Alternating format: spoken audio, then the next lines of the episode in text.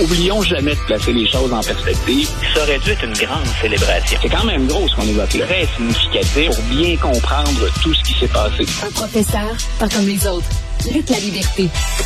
Alors, Luc, tu veux me parler de la biographie d'Elon Musk qui va sortir le 12 septembre prochain. C'est Walter Isaacson qui fait la biographie, entre autres, de Steve Jobs, si je me trompe pas.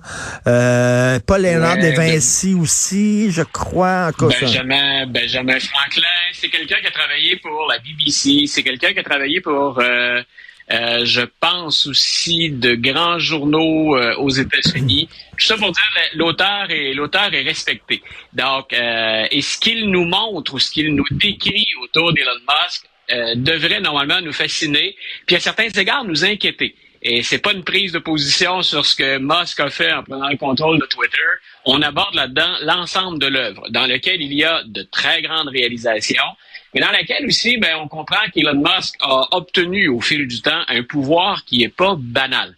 Donc, d'un côté, il y a l'aspect technologique qui m'intéresse beaucoup, donc je le fais plus, plus rapidement pour aller vers quelque chose qui m'apparaît plus, plus délicat, plus sérieux.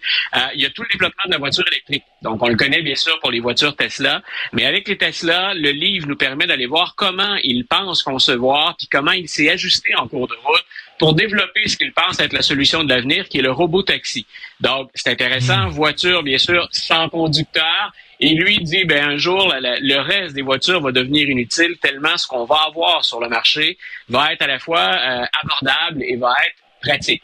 Il est en train de travailler aussi à une voiture, et ça, pour les voitures électriques, il n'y en a pas beaucoup sur le marché. Donc, il travaille sur un concept d'une voiture à 25 000 Donc, des voitures à 25 000 il n'y en a plus beaucoup, point. Et euh, ben, pour avoir fait l'acquisition d'un véhicule électrique dans la dernière année, j'ai rien vu à 25 000 dollars. Donc, euh, je, trouvais ça intéressant. Mais donc, mettons ce volet-là, on y reviendra. Mais si vous voulez savoir comment il fonctionne, Musk, il y a beaucoup de renseignements dans le livre sur sa réflexion puis son influence. C'est le patron. Il n'est pas tout seul. Mais si ça fonctionne, c'est qu'il met le pied à terre. Et il faut fonctionner avec, ben, avec le caractère fougueux qu'on lui connaît mais on apprend là-dedans qu'il écoute aussi. Il ne fait pas qu'imposer. De l'autre côté, on sait qu'il est également à la tête euh, d'un réseau satellite qui s'appelle Starlink. Et peut-être que bien des gens qui sont avec nous ce matin se rappellent que quand il développe Starlink, euh, entre autres, il permet à l'Ukraine de retrouver un accès au web et un accès à Internet quand avec l'invasion en Russie, ben, tout le système s'écroule. Et euh, ben, ça donnait l'impression, et c'était peut-être que ça, une impression, qu'Elon Musk, dans ce dossier-là, favorisait l'Ukraine. Ensuite, on avait appris de la part de politiciens américains et des médias américains que des fois, on avait des doutes. On se disait, ce qui est pas proche de la Russie, ce qui est pas proche de Poutine. Et le livre nous fait entrer dans un épisode de la guerre en Ukraine euh, qui était très peu documenté, ou à tout le moins pour lequel on n'avait pas beaucoup d'infos. Et, là, ça devient plus troublant. Et je vous laisse vous faire une idée, je te laisse te faire une idée, mais ça démontre le pouvoir qu'a Elon Musk. Les Ukrainiens préparent une attaque de drone contre un navire russe. Elon Musk demande aux administrateurs de Starlink, au moment où on, commande l'attaque, il dit, vous fermez le réseau. Donc, en Ukraine, il n'y a plus. C'est comme ça qu'on acheminait l'information. que l'opération se jouait, ça se jouait en ligne. Donc, euh, Elon Musk dit, vous coupez Starlink. Et quand on l'interroge là-dessus, donc, les, les, drones qu'on dirigeait vers le navire russe vont complètement perdre la carte puis aller s'échouer sur le hein? et on va rater la cible.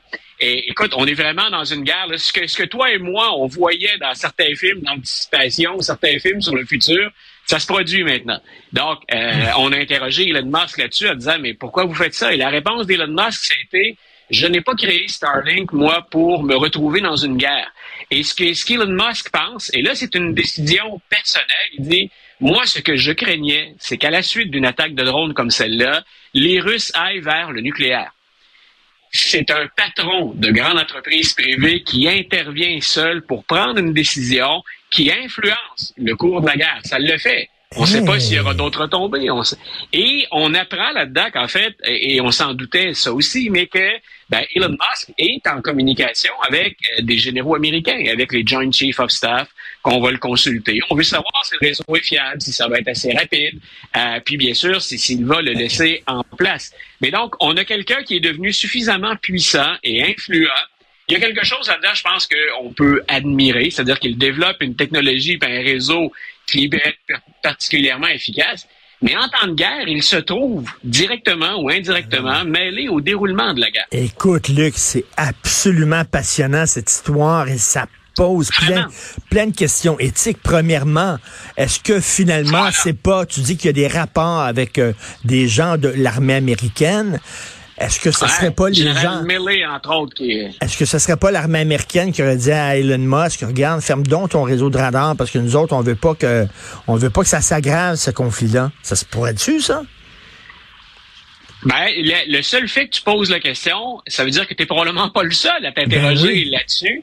Ça fait partie des questions qui, qui m'ont traversé l'esprit depuis qu'on a comme validé ou appuyé cette nouvelle-là. Et c'est intéressant. On peut comprendre d'un côté que Musk veuille pas. Imaginons qu'on le, on le sent pur dans ses intérêts et nobles. Est-ce que je veux que mon entreprise soit mêlée à une guerre? On peut le comprendre.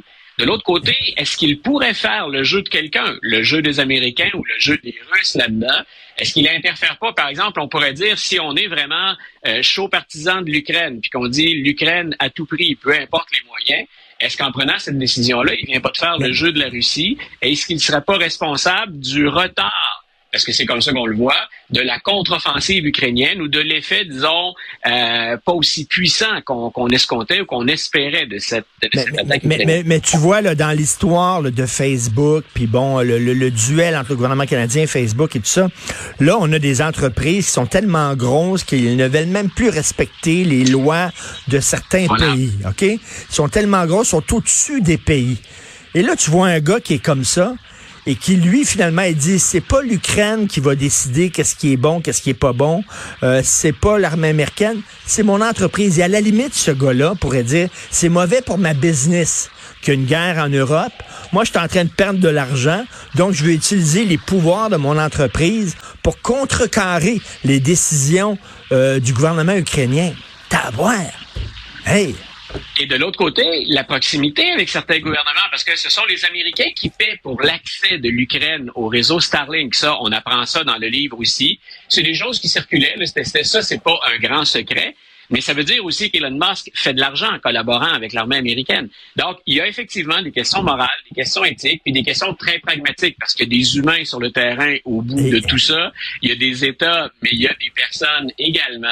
Et, et j'ajouterais à ça, ça rend ça plus, à la fois plus fascinant, mais plus troublant.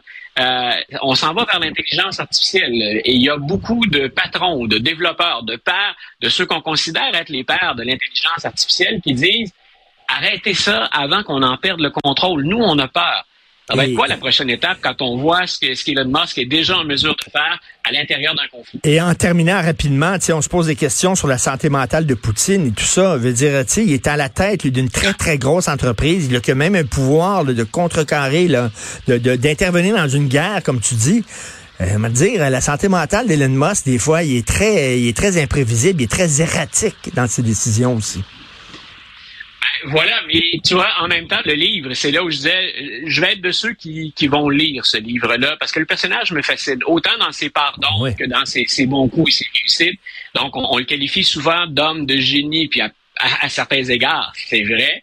Donc, moi, je veux aller voir le fonctionnement de cet individu-là. Je parlais tout à l'heure du développement de la voiture électrique, de certaines technologies. Je vais aller voir comment il fonctionne. Et ce que tu viens de dire, il est un peu erratique. On se rend compte que c'est en partie responsable de son succès. Ceux qui le côtoient, puis qui ont eu probablement l'autorisation de parler ou de se confier donc au, euh, au biographe, ce qu'il dit, c'est un peu ça. Il faut savoir comment le prendre, le patron. Mais il finit par écouter. Mais s'il est allé aussi loin, aussi vite, c'est parce qu'il il est sorti des sentiers battus très souvent. Donc, sortir des sentiers battus, c'est contourner ou peut-être tricher avec les règles. Donc, le caractère erratique de, de, de ne devrait pas nous surprendre tant que ça. Par contre, est-ce que c'est bon? Est-ce qu'on doit vivre avec les conséquences? Là, c'est au-delà de son entreprise privée. On interfère, on le disait tout à l'heure, dans, dans le déroulement d'une guerre, dans la vie des États puis des citoyens de ces États-là. Écoute, très hâte de lire ça. C'est le 12 septembre, euh, écrit par Walter Isaacson. On te laisse aller à ton cours. Tu as un cours qui a commencé à 10 heures. Tes étudiants t'attendent. bon week-end. On se parle lundi. Bon week-end. Salut.